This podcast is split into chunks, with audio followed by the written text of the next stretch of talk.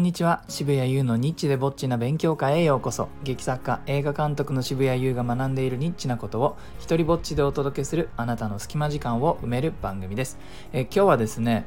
あの普通の人が詩人になる時というテーマでお話をしようかと思います。えっ、と昨日だったかなドキュメント72時間、えー、という番組皆さんご存知でしょうか。えー、これのですね「夜の森桜のトンネルで」という番組を、えー、見ましてこれがですねいつ放送されたかっていうともう5年前2017年に放送された番組で、えー、僕ドキュメント72時間好きだからそのある時一時期ずっとその自動でね録画するようにテレビをこう設定しておいたんです。まあでもあのなかなかこう自分の見るペースが追いつかないからもう録画するのはやめてですね。でもうな結構な数が溜まってるから、まあ、いい加減ちょっといくつか見て録画を消去しようと思って昨日見たわけですよ。だって 5, 5 年放置ってだいぶ。でまあ1個25分くらいだからね、まあ、1個ぐらいは見ようと思って、えー、で見たわけです。でちなみにその番組のね概要があの NHK のホームページにあったのでちょっとそこを読みますね。設定がねやっぱり NHK スタッフの目の付けどころがすごい毎回良くてこれも本当素敵なんですけども読みます。2.4キロにわたって古木が並ぶ桜の名所福島夜の森地区。原発事故以来は訪れる人も少ないが春になると元住民たちが集い束の間のにぎわいを見せる。中でも今年の桜はちょっと特別。4月桜のトンネルの一部の避難指示が解除されたのだ。桜に合わせて村へ戻り生活を再スタートさせる人もいるがトンネルの残りの8割は依然住むことを許されない帰還困難区域。満開の花の下故郷を思いながら集う人々の3日間と、えー、こういうね番組説明があるわけです。でもドラマを生み出す要素がすごく詰まってると思うんですよね。もうもちろん絵的に桜が綺麗だってこととかもあるんですけれども期間が限定されているわけですよね。桜が咲いている時間、えー、元住民たちが戻ってくるよとかその同じ場所なのに分断が起きてますよね。ここは、えー、戻ってきていいけれどもこっから先はまだ住むことが許されていないっていうふうね、まあ、そこは不満だったりいろんな人のその複雑な思いが、起きやすい状況ですよね。なのでねあの目の付けどころが NHK のスタッフはいいなというふうに、まあ、思うんですけれどもでこの「ドキュメント72時間」って編集も上手で登場する人たちの言葉がね心に残るものが多いんですよ。なのでね今日ちょっとそれを紹介しようかなと思うんですけどもで僕はあのこれ見ながらもういいと止めてはねメモするんですよね。やっぱ自分はセリフを書く人間だからあのあこんな素敵な言葉が出てくるんだこういう人間こういう瞬間になるとみたいなね、えー、ことをあのメモをするもんだから全然25分じゃ終わらないんです。これが。思い出したよ。ドキュメント72時間なんで俺が消化しないで5年も経ってたかっていうとこれやりだすと俺25分のやつ見終わるのに1時間とかかかっちゃうんですよ仕事になっちゃうからこれあのバーってあの録画されてるの見るとあの見たいっていう気持ちと同じくらい、これでもな結構時間かかるんだよなっていうのがあるもんでほっぽらかしになってたんでしょうね5年もね。えー、まあじゃあちょっと1人目ねこのおじいさんがま出てきて、えー、で自分のいやもう何年も前に解体したんだそうです。で解体したのにその場所を見に来てしまうという方に、まあ、ちょっとインタビューしてて、彼がね急にね言い出すんですけども俺は研究したんだ。結論出したんだ。どうしてふるさとがいいかって。私は原点はね人間が生まれた時。とにかく外に出たらお母さんの腹から出たら空気吸う。空気。その空気の一部が死ぬまで残っているんだ。これが豪州。ふるさとが恋しいっていう原点なんだ。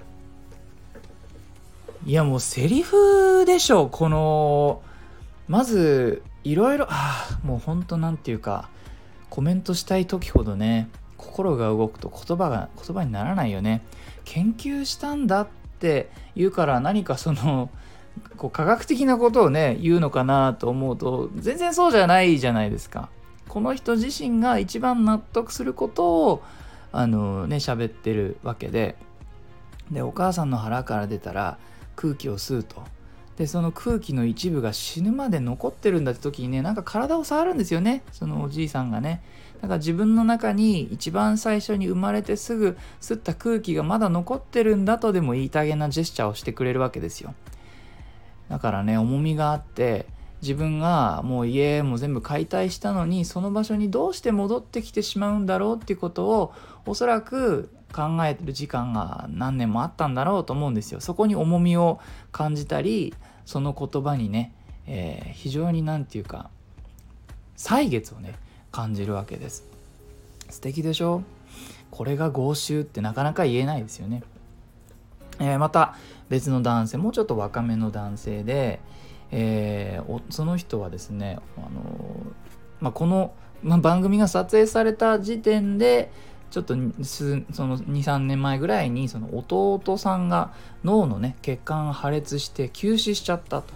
っていうことをこう桜のトンネルでね取材している人たちに対して話してくれてるんですけれどもその弟が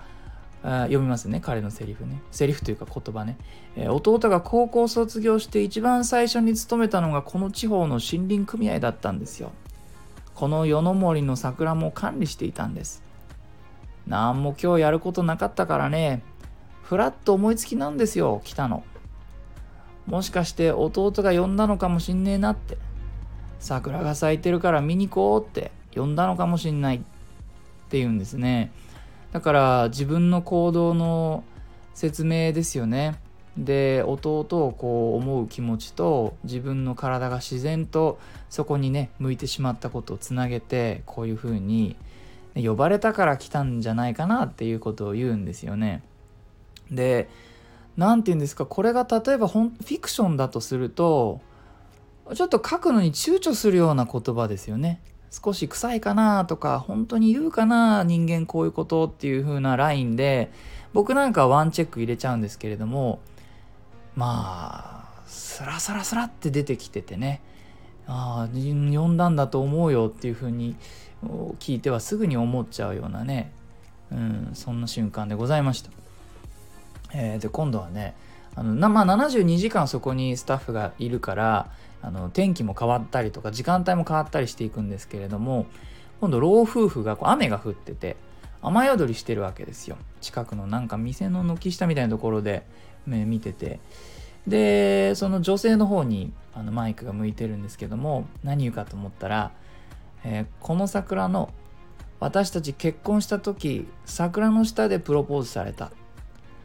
話せば長い話でって言ってね嬉しそうにジップロックに入った当時の写真を取り出してねスタッフに見せてくれるんですよ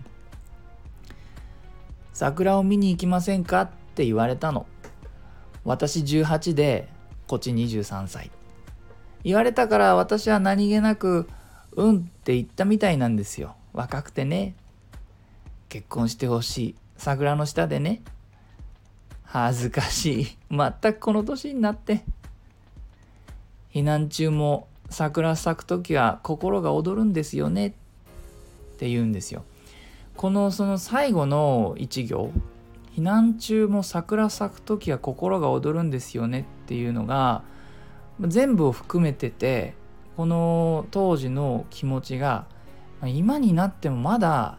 あの思い出すことができてそこにアクセスすることができて桜が咲くっていうだけでそれを全部思い出せるっていうことが、まあ、この1行に含まれていてね。でもちろん過去の自分を少し笑いながら話すんだけれども本当はその思い出をすごく大切に思ってるっていうことがもうあなんかわかるじゃないですか。だってジップロックに持って当時の写真をさ持ち歩いててさ。その別に取材があるって知っててそこに来てないから持ち歩いてるんですよねこれを。ていうか少なくともその桜を見に来る時に当時の写真を2人でねこの桜の下で撮った写真を持ってきてるんですよね。素敵だなと思いました。えー、最後に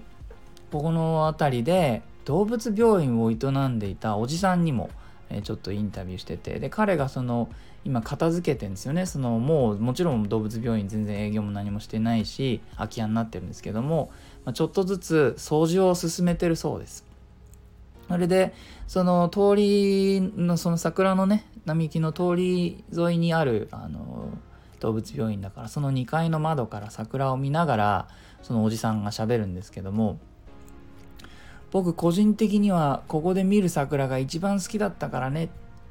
体の一部のように桜ってなっているから見る人の主観感じ方だと思いますよ桜は綺麗だっていうのは。震災後1年2年の頃は結局涙で霞んで見えなかった桜。3年4年後あたりは頑張ろう背中を押すような感じで見ていた桜も6年経ってくるとまた1年経ったか。俺何してたんだろうって思わせるような映り方というか感じ方がする、えー、とおじさんは言っていました。このさ同じ桜なのに自分のえー、変化の方をまるで鏡のように映し出してくれるっていうことをこういう表現で言うんですよね。素晴らしいなと思ったのは体の一部のように桜ってなっているからこんな言葉するっとは出てこないです本当に毎日のように見続けてそれを感じたからこんな簡単に言えるわけですね。えー、ある詩人がねあの一番の詩人は普通の人だなんていうふうに言ってる何かの本でね見かけたのを覚え思い出しました。でねそれをどういう時なのかなっていうふうにちょっと今回の件で考察したんですけれどもやっぱり人が何かを失った時